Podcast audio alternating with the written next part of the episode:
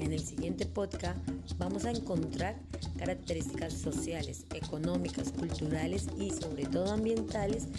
de la vereda Puerto Tolima y Siquila del municipio de Planadas, Tolima, que permiten que éstas se definan como un territorio de vida.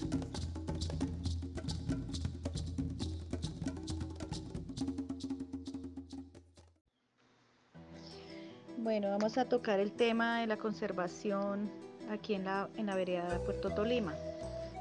porque podemos pertenecer al grupo TICA, a la organización o a la red. Aquí en la vereda nos declaramos como un territorio de vida porque hemos conservado desde hace muchos años, muchos años, ha habido un control entre la misma comunidad, entre los mismos campesinos, nos hemos organizado y esto ha pasado de generación en generación. Eh, aquí para conservar los, los, bosques se sacó un grupo de personas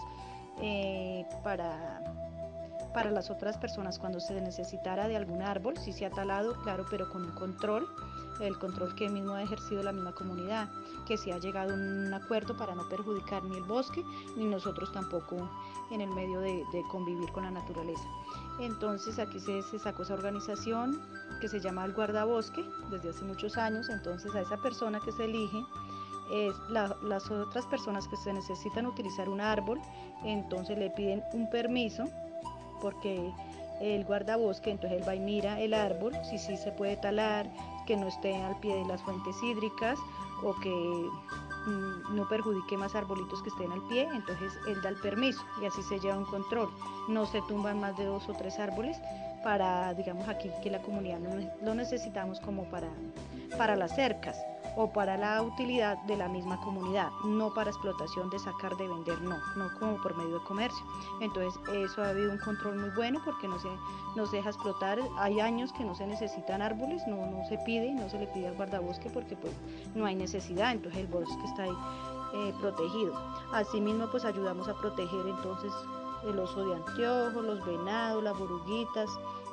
el erizo, hay muchos animalitos que son pues que viven en el bosque y los cuales se conservan ahí, porque al ver bosque pues están ellos ahí protegidos en su, en su hábitat. Lo mismo muchas cantidades de aves, demasiadas aves que, que hay en, este, en esta vereda, en esta región, que también son conservadas. En la vereda Puerto Tolima se conserva la fauna y la flora, pero también se conservan las fuentes hídricas que son de vital importancia para este territorio. Vamos a seguir escuchando un poco de cómo es este proceso de protección de fuentes hídricas. Fuentes hídricas también se conservan por medio de la pesca, que también se prohíbe como un acuerdo de la misma comunidad de que es prohibida la pesca. ¿Para qué? Para la misma protección de, de las fuentes hídricas. En las fuentes hídricas donde hay los nacederos, se, se lleva un control de que no se tale cerca ni, ni, por donde ella baja, ni por la corriente de agua, por los, por los alrededores, más de cierta cantidad de metros que no se debe talar el bosque, entonces eso lo hacemos nosotros, la misma comunidad, aquí ya no hay necesidad, al principio costaba eso, que bueno, que había multas, que habían sanciones entre la misma comunidad para, para cuidar el bosque, el que no lo hiciera, pero ya ahorita, desde hace muchos años para acá, la gente tomó conciencia de, de la conservación, de la importancia que es el medio ambiente para nosotros, eh, entonces ya no se necesita casi ni la vigilancia ni nada, porque ya entre todos aportamos y todos nos cuidamos, eh, sobre todo para cuidar las fuentes hídricas y el bosque, los arbolitos, para no talar ni, ni causar daño a la naturaleza, porque pues se ve la necesidad que, que hoy hay de hoy y siempre lo ha habido, sino pues que hoy en día se nota de pronto más la, necesidad de conservar los bosques para el oxígeno y, y toda la, bella naturaleza que tenemos acá, el medio ambiente que tenemos acá, o sea, nos sentimos ricos, afortunados en esta cuestión de, de una naturaleza tan hermosa que tenemos. Entonces, a continuación vamos a escuchar una contextualización y las prácticas de conservación que se realizan en la vereda del Siquila. Nuestra vereda del Siquila está conectada con el departamento del Cauca y Valle del Cauca. Nuestra vereda es de una gran extensión que se divide en tres partes, baja, media, alta y cuando hay mm, la carretera está buena pues se va en carro se va en moto hasta la parte media o hasta la escuela, se llega hasta la escuela y de ahí para arriba la parte alta ya es camino de herradura.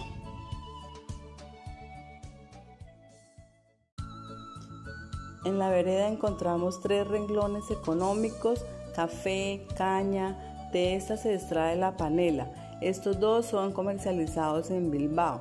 Ya el tercer renglón se encuentra en la parte alta que es la ganadería. En la vereda El Siquilá tenemos diferentes iniciativas de conservación comunitaria. Acá pues protegemos las fuentes hídricas, dado que somos uno de los territorios con bastantes nacederos de agua. Entonces lo que hacemos para la protección de estos es realizar unas jornadas comunitarias de cerco, identificación y uso adecuado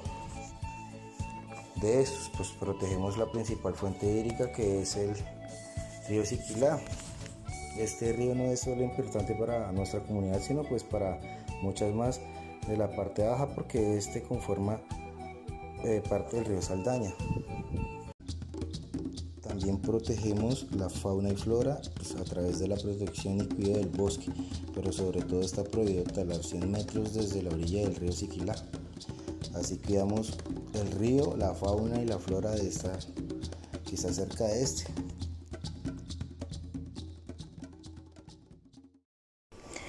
Ya, para ir cerrando, vamos a ir recogiendo un poco sobre lo que son las iniciativas de conservación comunitaria en la vereda del Siquila.